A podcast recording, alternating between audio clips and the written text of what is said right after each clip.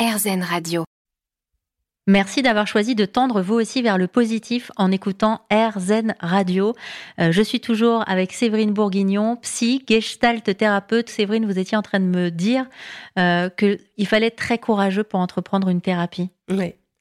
Oui, il faut être courageux parce que ça demande euh, ben, des remises en question.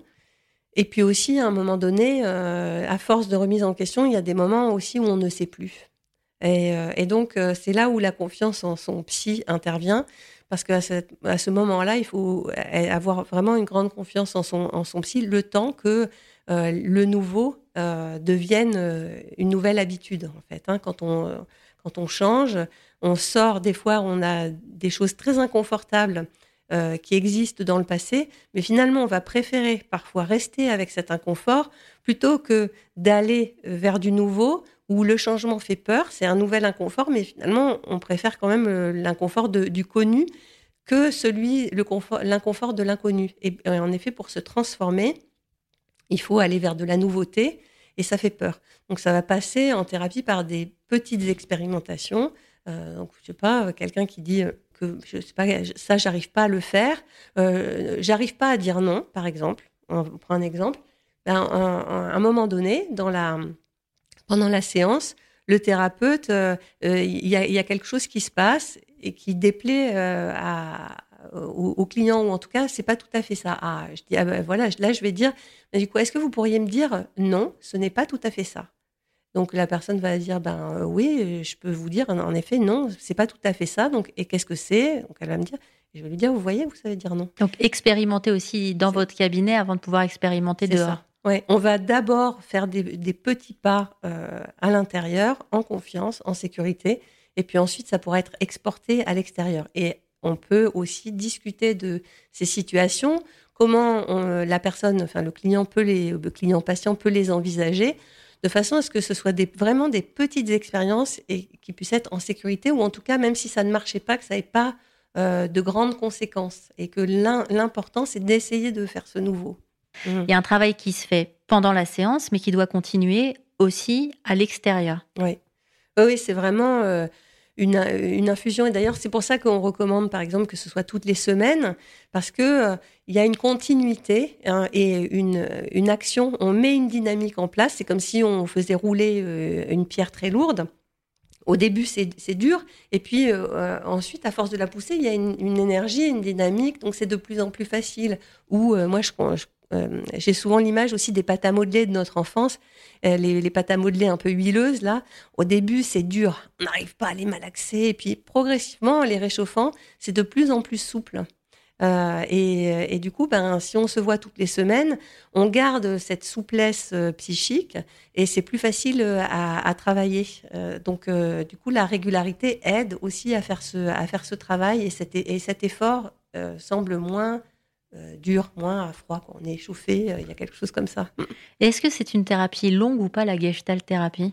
Ben, A priori, une psychothérapie, c'est un processus, donc c'est assez long. Hein, le, on ne change pas en un claquement de doigts, en fait, on ne fait pas des révolutions.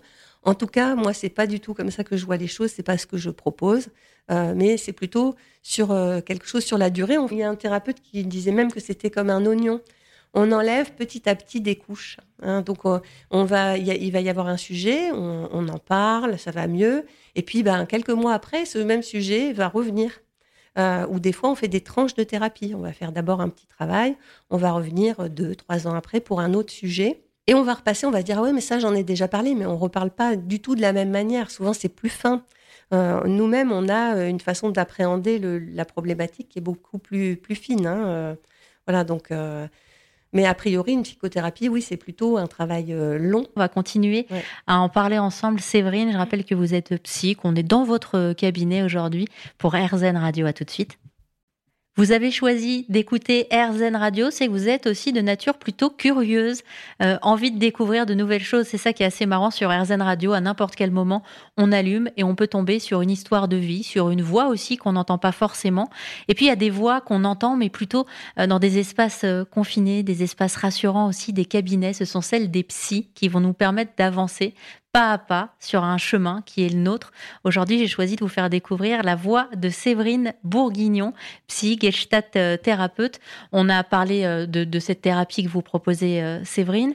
On n'a pas parlé aussi du fait que, évidemment, ça a un prix d'aller voir des thérapeutes et des psys. Tout le monde ne peut pas le faire, malheureusement, même si depuis quelque temps, on peut se faire rembourser quelques séances psy. Je crois que c'est huit séances si on va chez un médecin généraliste, un peu comme à l'époque on prescrivait des séances de kiné, maintenant c'est des, des séances de psy. Oui. Euh, mais vous avez choisi, vous, il y a quelque temps, de faire un truc génial. C'est d'ailleurs comme ça que j'avais fait votre connaissance à l'époque. C'est de sortir dans la rue avec un collectif de psy. Est-ce que vous pourriez nous en parler pour ceux qui connaissent pas? Les écouteurs de rue, c'est quoi? Alors, euh, les écouteurs de rue, ça existe depuis euh, avril 2019 et en fait, on se met dans la rue, dans le quartier de la Goutte d'Or, euh, qui est un quartier où il y a une grande euh, diversité euh, de population. Et on est tous donc thérapeutes, ça c'est important pour toujours cette notion de sécurité dans, dans, la rue. Et on propose aux gens, ben, on, on, dit, ben, on se parle, on vous écoute. et il y a des, des, chaises qui sont une chaise pour un écouteur et une chaise pour un écouté. Donc, ben, en fonction du nombre d'écouteurs qu'on est ce jour-là, en général, on est au moins cinq. Euh, il y a une dizaine de chaises posées comme ça en randonnant et euh, on propose aux, personnes de leur, euh, des, écoutes psychologiques gratuites. Comment vous avez eu cette idée, Séverine? C'est après un projet artistique que je menais dans la, dans la rue.